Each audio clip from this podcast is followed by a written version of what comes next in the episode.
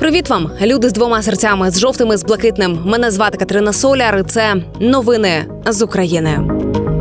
Розпочалася 664-та доба нашого героїчного протистояння ворогу. Доба, коли перебуваючи тут і зараз, ми методично продовжуємо робити свою роботу.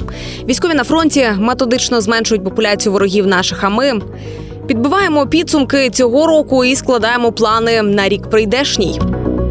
І почнемо з підсумків. З грудня місяця наші котики ліквідували майже 8 тисяч окупантів на Лимано-Куп'янському напрямку. Про це повідомив командувач сухопутних військ збройних сил України Володимир Фітьо.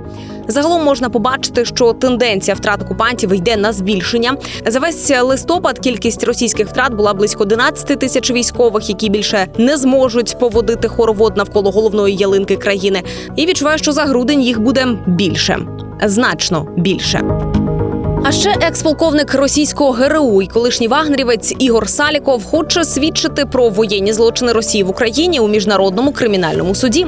Він направив до МКС лист із заявами про те, хто віддавав наказ окупантам про фальсифікацію референдуму в Донецьку, викрадення українських дітей до Білорусі та російські операції під фальшивим прапором на Донеччині із вбивствами цивільних. Ігор Саліков пояснює своє рішення до МКС втратою віри в російську справу і в російську армію. Ну і поки що невідомо, чи розгляне суд його листа і що візьме до уваги. Цей час російські окупанти планують створити машинобудівний концерн і розмістити його хочуть на базі захопленого та знищеного Азовмашу. Повідомляє про це центр національного спротиву. Там зазначають, що плани ворога далекі від реальності, адже промисловий потенціал регіону самі ж росіяни знищили і продовжують це робити. Крім того, російські інженери, які прибудуть для відбудови, стануть ціллю для руху опору, і ніхто ніхто не лишиться анонімним і не втече від відповідальності. А у цей час наше міністерство оборони презентувало закупівельну агенцію ДОТ державний оператор тилу. За словами міністра оборони Ростема Умерова, проблема з нечесними закупівлями для оборонної сфери тягнеться десятки років. І для нової команди важливо поставити крапку в цій історії. Тобто, військо отримуватиме все вчасно в достатній кількості і якісне. Підрядники зрозумілі правила і можливість планувати. Суспільство побачить справедливі оптимальні ціни. Нове підприємство Державний оператор тилу перебере на себе обов'язки обов'язки і запустить усі процеси тилових закупівель для ЗСУ, зокрема харчів, одягу, пально-мастильних матеріалів, бронежилетів та касок.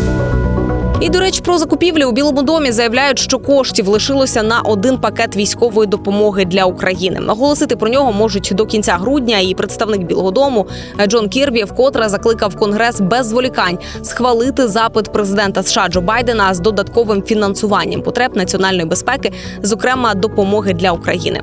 Фінінспектор Пентагону Майк Маккорт е, раніше повідомляв Конгресу, що до 30 грудня його відомство вичерпає кошти для поповнення запасів зброї на надісланої Україні. І як кажуть у Білому домі, Байден готовий йти на компроміси, щоб розблокувати наступну допомогу. З канікулами це питання не задвинули у довгу шухляду, а й далі продовжують обговорювати. Зокрема, впродовж вихідних відбулися активні дискусії Білого Дому, республіканців і демократів. І як сказав президент Джо Байден, важливо просуватися вперед, і він готовий вести добросовісні переговори. А поки через недостатню кількість зброї Україна змушена згортати низку операцій через брак західної допомоги, заявив командувач оперативно-стратегічного груповання військ Таврія Олександр Тарнавський. І наразі є проблема з боєприпасами, особливо пострадянськими снарядами. Це 122 і 152 міліметри. І сьогодні ці проблеми є на всій лінії фронту. Обсяги, які ми маємо на сьогодні, недостатні для нас і враховуючи всі наші потреби, тому їх е, перерозподіляємо. Ми переплановуємо завдання, які ми ставили перед собою, і робимо їх меншими, тому що нам потрібно їх забезпечити. Е, Тарнавський заявив, що сили оборони на південно-східному фронті на деяких ділянках перейшли зараз до оборони, але намагаються атакувати на інших. І за його словами, російські війська також стикаються з проблемами з боєприпасами, але не розкрив деталей. А у самій же Україні почали виробляти безпілотники літакового типу Кобра. Нагадує він шахет, але собівартість лише 2000 доларів. Час виготовлення одного дрона 3 години, дальність польоту 300 кілометрів і кількість вибухівки 15 кілограмів. Може самостійно визначати навіть маршрути та мету. І електроніку, двигун та пропелер для нього створюють в Україні. Безпілотник має корпус із клепаної сталі, і ця технологія спростила та здешевила виробництво. Ну а далі про ще одну проблему, яку виявилося не так е, просто вирішити. Нова польська влада заявила про неможливість швидко розблокувати кордони з Україною. Новопризначений міністр інфраструктури Польщі Даріуш Клімчак заявив, що протести перевізників на кордоні з Україною є гордієвим вузлом, що затягується, і за його словами, до такої ситуації на польсько-українському кордоні призвела бездіяльність попередників. Ну нагадаю, сьогодні польські перевізники знову заблокували проїзд вантажівок через Дорогуськ Ягодин.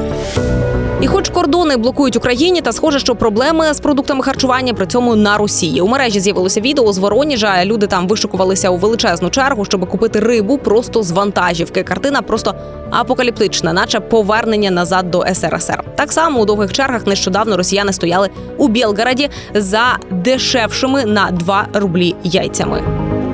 На цьому дякую кожному, хто не втратив силу духу, хто допомагає Україні словом, ділом і коштами, хто підтримує збройні сили і наближає нашу перемогу. Давайте конвертуємо нашу лють у донат. Ми сильні, ми вільні, ми незламні, як Україна. З вами була Катерина Соляр. Слава Україні!